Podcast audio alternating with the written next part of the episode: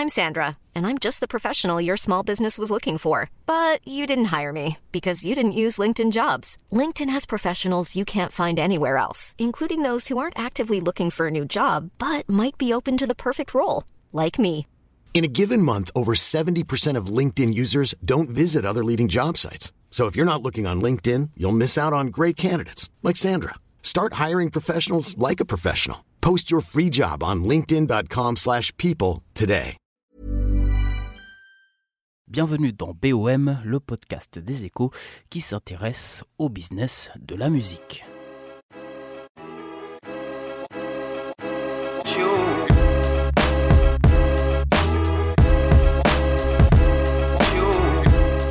Cette seconde partie de cette série qui consiste à savoir si les grandes maisons de disques sont has-been face à Internet, nous allons laisser cette fois la parole au président de l'une des trois majors de l'industrie, Thierry Chassagne, président de Warner Music.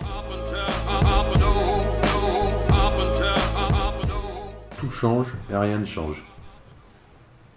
Tout change parce qu'aujourd'hui, euh, euh, effectivement, euh, la consommation de musique euh, se fait différemment d'il y a 15 ans, mondialement, mais aussi en France. Et rien ne change parce qu'il faudra toujours avoir des tubes avec des artistes qui portent ces tubes. Donc la fonction artistique, elle, restera toujours la même. Il faudra toujours avoir des gens, c'est notre métier de producteur d'ailleurs, euh, il faudra toujours euh, trouver de, bons artistes avec euh, des, des- des grandes chansons. Ça reste quand même quelque chose d'addictif et de sentiment, la musique, qui est impalpable et qui fait que euh, à un moment donné, un consommateur, il a envie d'écouter, de réécouter, parce que justement cette chanson, cet artiste lui crée un, ressenti, une émotion. Et ça, c'est l'histoire de la musique depuis toujours quel que soit le style musical. Après, tout change, évidemment que tout change. C'est-à-dire que euh, moi, ça fait euh, 14 ans que je suis président de Warner. Euh, avant, euh, j'ai été indépendant, j'étais aussi dans d'autres structures euh, majeures. Euh, euh, les, les choses ont, effectivement, depuis les années euh, 85, euh, bien changé. C'est-à-dire qu'en 85, c'était la crise, le vinyle euh, ne vendait plus. On avait le support de la cassette euh, qui était euh, un peu obsolète et c'est vrai que euh, c'était la crise. Et que de 87-88 au moment où on a eu l'avènement du CD qui, était beaucoup plus, cher hein, à l'achat hein, mais qui au final coûtait moins cher à fabriquer qu'un vinyle ont fait que les revenus mondiaux ont été multipliés par 4 donc là, on passait euh, d'un travail d'artisan qui est quand même à la base euh, notre premier métier, c'est un métier d'artisan. Euh, on a beau être des major compagnies, avoir l'impression qu'on a des artistes qui règnent sur la planète, euh, ça reste un métier d'artisan. Mais sauf qu'à l'époque, euh, ça s'est industrialisé parce que, euh, parce que les revenus ont été multipliés par 4 et qu'il y a eu des nouveaux entrants euh, euh, qui sont dit, euh, voilà, nous on veut mettre un pied euh, dans cette euh, industrie parce qu'on veut contrôler l'ensemble de la chaîne du hardware euh, euh, jusqu'au divertissement qu'est la musique. Bon, après, on a eu effectivement euh, plusieurs années d'euphorie, voire parfois d'exagération. Et, puis, on a eu, ce début de crise qui n'a pas que démarré en France. hein. La France a été touchée deux ans après le reste du monde. Mais, euh, mais euh, voilà, en 2002, euh, on s'est retrouvé avec les mêmes problèmes que les États-Unis avaient connus en 99, à savoir que, eh ben, on est passé au piratage et avec une dégringolade du chiffre d'affaires vertigineuse sur les cinq, prochaines, les cinq premières années, avec des baisses de moins 15%. Euh, une année, moins 15 l'autre, moins 5 l'autre, moins 15, moins... Et en fait, euh, personne voyait comment ça allait euh, s'ennuyer, puis surtout tout le monde était en panique. Donc euh, la première réaction, ça a été de dire, bah, il y a certains types de répertoires qui étaient plus piratés, bon bah ceux-là on arrête de produire leur musique. Ensuite ça a été faire des plans sociaux pour réduire les coûts et puis moins signer l'artiste. voilà, c'est une industrie. N'importe quelle industrie autre que, que, notre industrie perd 5%, c'est tout de suite un drame économique. Mais quand on pense qu'on a perdu plus de 60% en quelques années, c'était carrément vertigineux. Voilà, donc euh, je, pense que, euh, je pense que les gens qui étaient à la tête euh, des sociétés au niveau mondial n'avaient jamais anticipé une telle crise. Et du coup, d'ailleurs, bah, la plupart sont plus là. Et puis voilà, il a fallu se réorganiser. se réorganiser et c'est passé d'abord par effectivement le download avec le téléchargement il a fallu euh, déjà rendre tous nos catalogues euh, disponibles euh, pour le téléchargement à l'acte. On a eu plusieurs expériences au niveau mondial, au niveau francophone aussi. et bon, on a vu tout de suite que Apple avait pris le lead sur ce mode de consommation. Et puis, et puis notamment aux États-Unis, puisque bon, Apple domine aux États-Unis. Euh, et, ensuite, euh, et ensuite est arrivé euh, le streaming, mais pas des États-Unis. Le streaming est arrivé d'Europe. Spotify, c'est suédois. Ensuite, on a eu Deezer, qui est en fait une émanation d'un site pirate et qui, à un moment donné, on leur a dit que ça n'allait pas être possible de continuer comme ça, en tout cas l'industrie en France. Et donc, en fait, ils ont recherché à exister dans un modèle légal et, et euh, payant et gratuit. Quand 10 heures arrive euh, et donc le streaming, euh, on se dit tout de suite il y a quelque chose à faire, il y a quelque chose qui va changer pour l'industrie ou on s'en occupe pas trop et on regarde ce que ça va donner ou pas. Mais en fait, on s'est rendu compte assez vite, enfin en tout cas moi j'étais très supporter de, de Deezer dès le début parce que en fait moi je suis un fan de musique à la base. Et euh, je me disais, euh, c'est quand même super de pouvoir avoir la plus grande bibliothèque du monde euh, chez vous pour 9,99. D'autant plus qu'à l'époque, la réalité c'est qu'il y a des abonnements à 9,99. Il y avait du gratuit, payé par la pub, où les gens, ça leur permettait de tester, de voir que ça leur plaisait, que c'était quand même super comme mode de, consommation. Et, et puis surtout, il y a eu tous ces deals avec les opérateurs, et notamment Orange, euh, où euh, on a créé des bundles et où en fait c'était indolore pour les gens euh, à l'intérieur. Alors certes, nous c'était un mode de rémunération effectivement beaucoup moins important que du premium. Hein. À l'époque, je me souviens, on appelait ça un peu le cadeau bonus. Mais, mais la réalité, c'est que ça, ça a obligé les gens, quand je dis obligé, il n'y a pas d'obligation, mais en tout cas, ça leur permettait euh, de voir que c'était euh, super comme système. C'est-à-dire qu'une fois que les gens avaient un abonnement, et c'était ça le plus positif, c'est que en fait 90%, 95% avaient un taux de satisfaction euh, sur l'utilisation de, de, de ce mode de, consommation, le mode d'écoute. Bon voilà, et donc, du coup, c'est vrai qu'au début les Américains voyaient ça d'un très mauvais œil. Euh, eux commencent à se reconstruire euh, avec le, téléchargement au travers d'Apple. Et euh, d'ailleurs, Apple n'y croyait pas beaucoup non plus, puisque à l'époque, Apple, qui est quand même une société innovante, qui a toujours innové, historiquement, hein, pour le coup, n'a pas vu arriver le streaming et a été obligé d'acheter Beats sa première fois, euh, je crois que c'était 3 milliards d'euros à l'époque, était un investissement colossal pour, euh, pour Apple, et parce qu'ils avaient pris énormément de retard. Alors bon, là, ils sont en train de compenser leur retard, euh, parce que bon, ils avaient beaucoup d'informations sur les, clients d'iTunes, et ça leur a permis, par leur parc de devices, leur parc de téléphones, de configurer les téléphones autrement, sur les mises à jour, de pouvoir les ramener plus facilement. Ils avaient leur numéro de carte bancaire ils avaient beaucoup d'informations sur eux, ce qui leur a permis d'aller euh, beaucoup plus vite aux États-Unis. Mais en tout cas, un truc est sûr, c'est que les États-Unis euh, ont été assez longs à convaincre euh, du bien fondé du streaming. Bon, en France, on a eu différentes approches.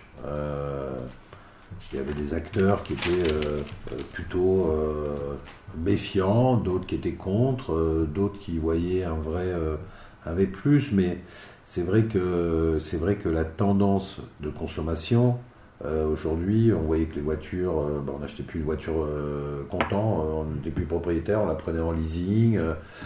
Euh, on, a eu plein de plein d'exemples comme ça euh, où on voyait que euh, une partie de la population était prête à ne plus être propriétaire mais à être dans l'utilisation qui faisait soit d'un service, soit d'un objet, soit et, le streaming c'est ça.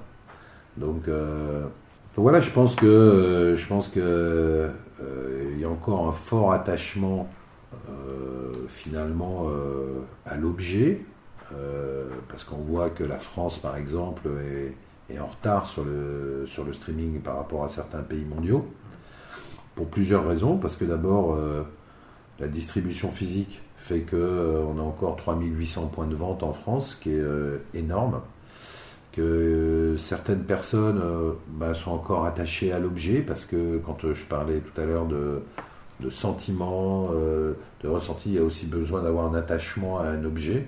Euh, ces gens qui souvent d'ailleurs sont un peu plus âgés. Euh, mais c'est vrai que les jeunes aujourd'hui, ils savent pas ce que c'est qu'un CD. donc c'est vrai qu'aujourd'hui la moitié du marché est encore physique, mais on voit quand même que le, streaming se développe rapidement. Alors pas assez rapidement à mon goût.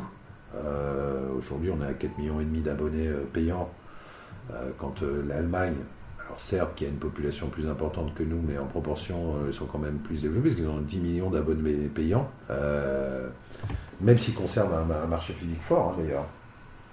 Mais voilà, il faudrait que effectivement ça se développe plus vite. Alors peut-être que ça s'est développé moins vite cette dernière année pour des raisons un peu techniques, c'est-à-dire qu'il y a eu la fin un peu des bundles et du coup qui sont transformés en premium, ils sont comptabilisés en abonnés euh, payants, mais sauf qu'ils ne payent pas la même chose. Donc euh, la valeur a augmenté, euh, même si le nombre a augmenté que d'un demi-million. Mais voilà, je pense qu'au jour d'aujourd'hui, c'est un mode de consommation qui effectivement est en train de, déferler sur la planète. moi, je parle effectivement de ce qui se passe en France, mais on voit que mondialement, on a vu récemment l'association entre Tencent euh, et, Spotify. On voit euh, la croyance euh, même des investisseurs quand on voit l'introduction en bourse de Spotify. On sait que Tencent va s'introduire aussi en bourse certainement dans les mois qui arrivent. et on sait que le développement, on a vu les chiffres mondiaux qui sont parus récemment, on est sur une croissance à plus de 8 points, ce qui est énorme, enfin c'est pas arrivé depuis des dizaines d'années. Euh, et donc, euh, en l'occurrence, c'est vraiment le streaming euh, qui, tire tout ça. En plus, on voit bien que il y a plein de pays émergents où là, pour le coup, il n'y avait pas du tout de marché. Mm. Hein, on n'était que sur le piratage. Ils ne sont pas passés par la case physique. CD. et il se trouve que ces marchés-là, aujourd'hui, effectivement, commencent à se développer sur le streaming, avec un potentiel de consommateurs hors norme.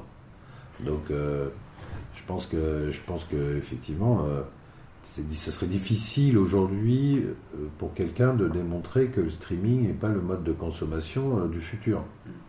Justement, avec ce mode de consommation, on, nous dit souvent, bah maintenant, un artiste peut sortir son morceau. on pourrait très bien écrire, faire un, morceau dans sa chambre, le balancer sur SoundCloud et, et devenir, je sais pas, une star de la chanson. La vérité, c'est qu'aujourd'hui, euh, les choses sont effectivement plus faciles en termes d'enregistrement. Mm. Euh, parce que ça, euh, la, technologie fait que ça s'est démocratisé, que ça coûte beaucoup moins cher. Enfin, en tout cas, pour un certain type de musique. Il se trouve qu'effectivement, il y a des plateformes de distribution, de pure distribution.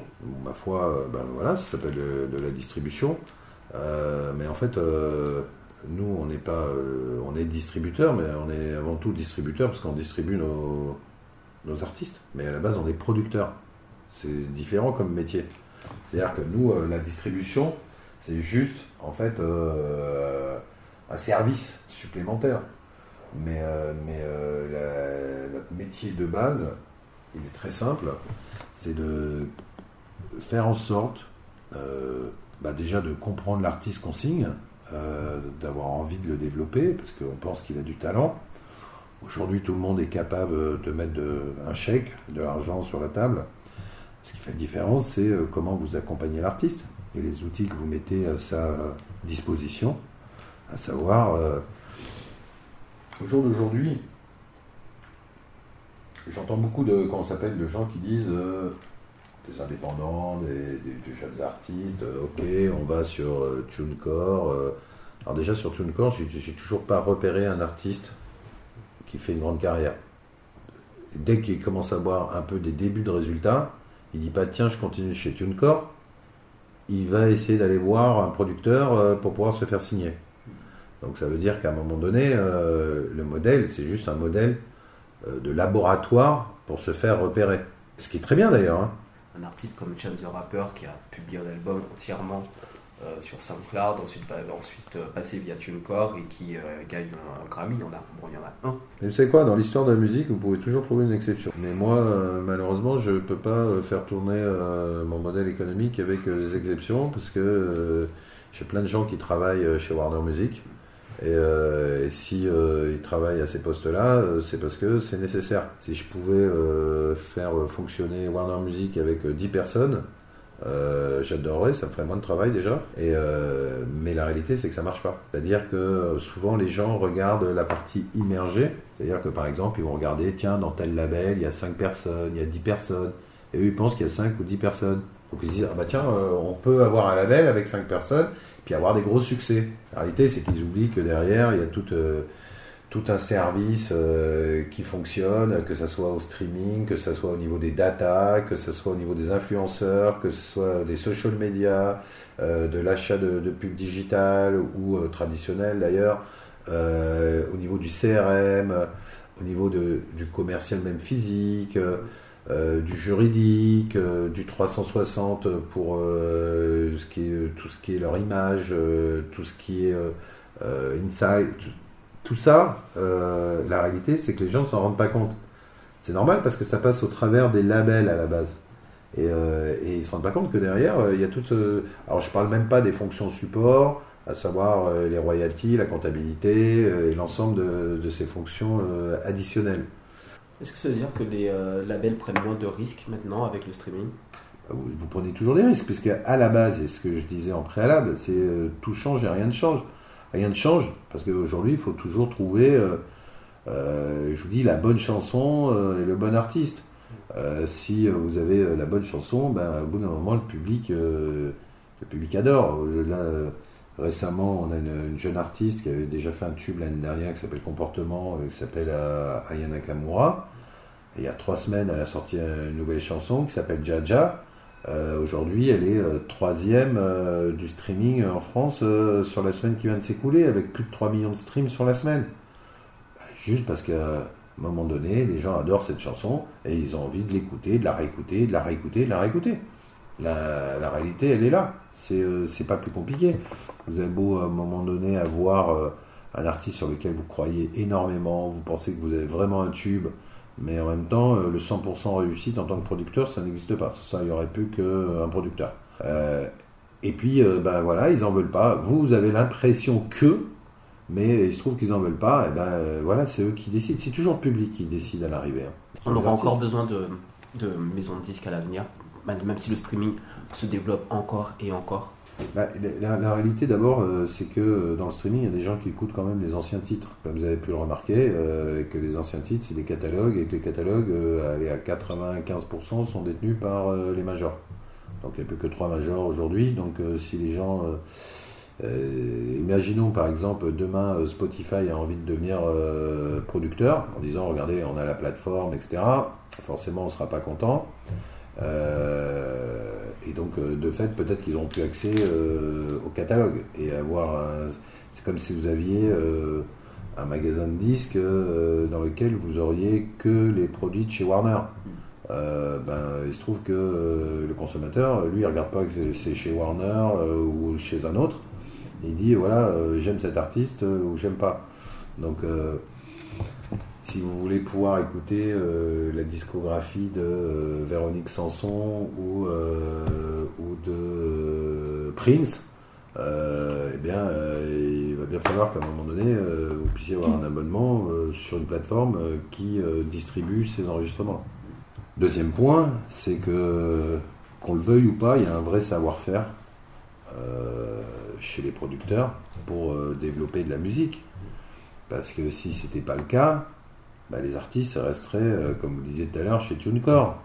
Mais aujourd'hui, je n'ai pas l'impression que quand on regarde l'ensemble des développements d'artistes, que ce soit en France ou mondialement, j'ai pas l'impression qu'ils soient tous chez TuneCore. Loin s'en faut. Donc, mais pour une raison assez simple, c'est que les gens pensent que sur le streaming, ça se fait tout seul. La vérité, c'est que c'est beaucoup d'investissements et de micro-investissements avec beaucoup de gens qui doivent travailler dessus. Warner, on a changé euh, récemment euh, l'ensemble de notre structure, où on a un gros bloc euh, digital, mais qui recouvre aussi bien le streaming que le CRM, que l'innovation, que l'ensemble des, comment influenceurs, des social media, la data, très important, la pub. Voilà, parce qu'on a besoin aussi d'informations. Conclusion, est-ce qu'un jeune artiste a intérêt, s'il est bon évidemment, à signer dans une maison de disque, dans une grande maison de disque vous savez quoi Je pense que c'est un vaste débat. Tout le monde pourra euh, vous dire euh, tout et son contraire en vous donnant des exemples euh, et des contre-exemples. Après, la réalité, c'est que ça coûte cher le marketing. C'est pas. Moi-même, au début de ma carrière, j'ai monté mon propre label en tant qu'indépendant. Ça ne veut pas dire que je n'ai pas trouvé ça super, hein, puisqu'après, j'ai refait d'autres fois dans ma carrière. Mais, euh, euh, les autres fois dans ma carrière, j'avais appris de la première fois et que les deux autres fois où j'étais indépendant dans ma carrière, euh, j'avais des financements où je pouvais rentrer en compétition avec les majors en termes d'investissement. Et alors, certes, aujourd'hui, on peut dire que les investissements sont peut-être un peu moins lourds. C'est l'impression qu'on a, mais ce n'est pas la réalité. Parce qu'aujourd'hui, la bataille se fait énormément sur les contenus, sur l'image. tout ça, euh, il faut le créer et tout ça, ça coûte de l'argent. Et après, il faut arriver à le monétiser et à le mettre en, s'appelle, euh, en perspective et faire en sorte euh, de le mettre dans le bon timing. C'est compliqué, hein c'est-à-dire que on voit, et c'est le, le, problème des toutes petites structures. le problème, c'est qu'ils sont obligés de tout faire. Ils sont obligés de faire la comptabilité, ils sont obligés d'aller voir leur banque, ils sont obligés euh, d'emprunter de, l'argent, de, faire les, royalties, euh, euh, de faire les codes ISRC, la fabrication. Pendant ce temps-là, ils ne sont pas concentrés sur le cœur de métier. Hein. Aujourd'hui, les labels, ils ont fait en sorte qu'ils aient les meilleurs outils possibles, avec les meilleurs départements, avec des spécialistes et de façon à ce qu'il reste concentré vraiment sur l'artiste, sa musique, et de façon à le développer. Donc c'est pas un discours euh, pro anti-major, parce que je pense que ça c'est un discours dépassé depuis bien longtemps. C'est juste avoir les structures les plus, euh, on va dire, les plus euh, efficaces et, les mieux adaptées aux artistes. Et alors, nous on fait en sorte de pas trop signer d'artistes pour ces raisons-là. Je préfère avoir moins d'artistes en signature et pouvoir leur donner 100% de chance. Ça ne veut pas dire qu'on réussit à chaque fois, mais en tout cas, on se dit, on a fait le maximum pour lui. Plutôt que me dire, euh, j'en ai plein, et en jetant euh, la musique au plafond, en disant, tiens, il y en a bien qui restera collé, et pour les autres, eh ben, tant pis. C'est une approche différente.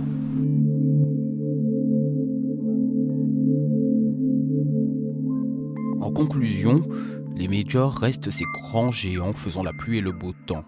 Malgré les crises et les tentatives de disruption, elles sont là.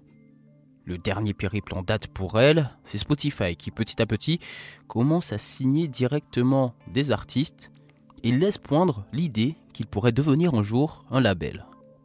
Mais comme le dit Thierry Chassagne, dans ce cas, les majors pourraient décider d'enlever leurs artistes des plateformes. Souvenez-vous, elles détiennent 80% du catalogue de Deezer, Spotify ou encore Apple Music. Tout change, rien ne change. Pour l'instant. Dans le prochain épisode de BOM, nous parlerons de musique classique et de sa place actuelle dans le marché de la musique à l'heure du numérique. À bientôt.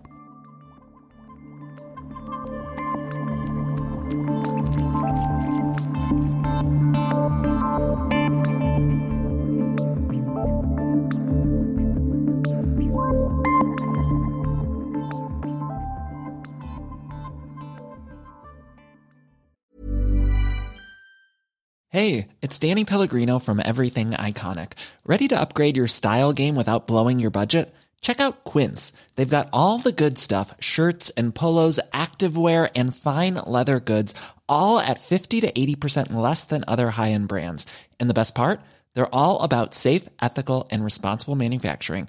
Get that luxury vibe without the luxury price tag. Hit up quince.com slash upgrade for free shipping and 365 day returns on your next order. That's quince.com slash upgrade.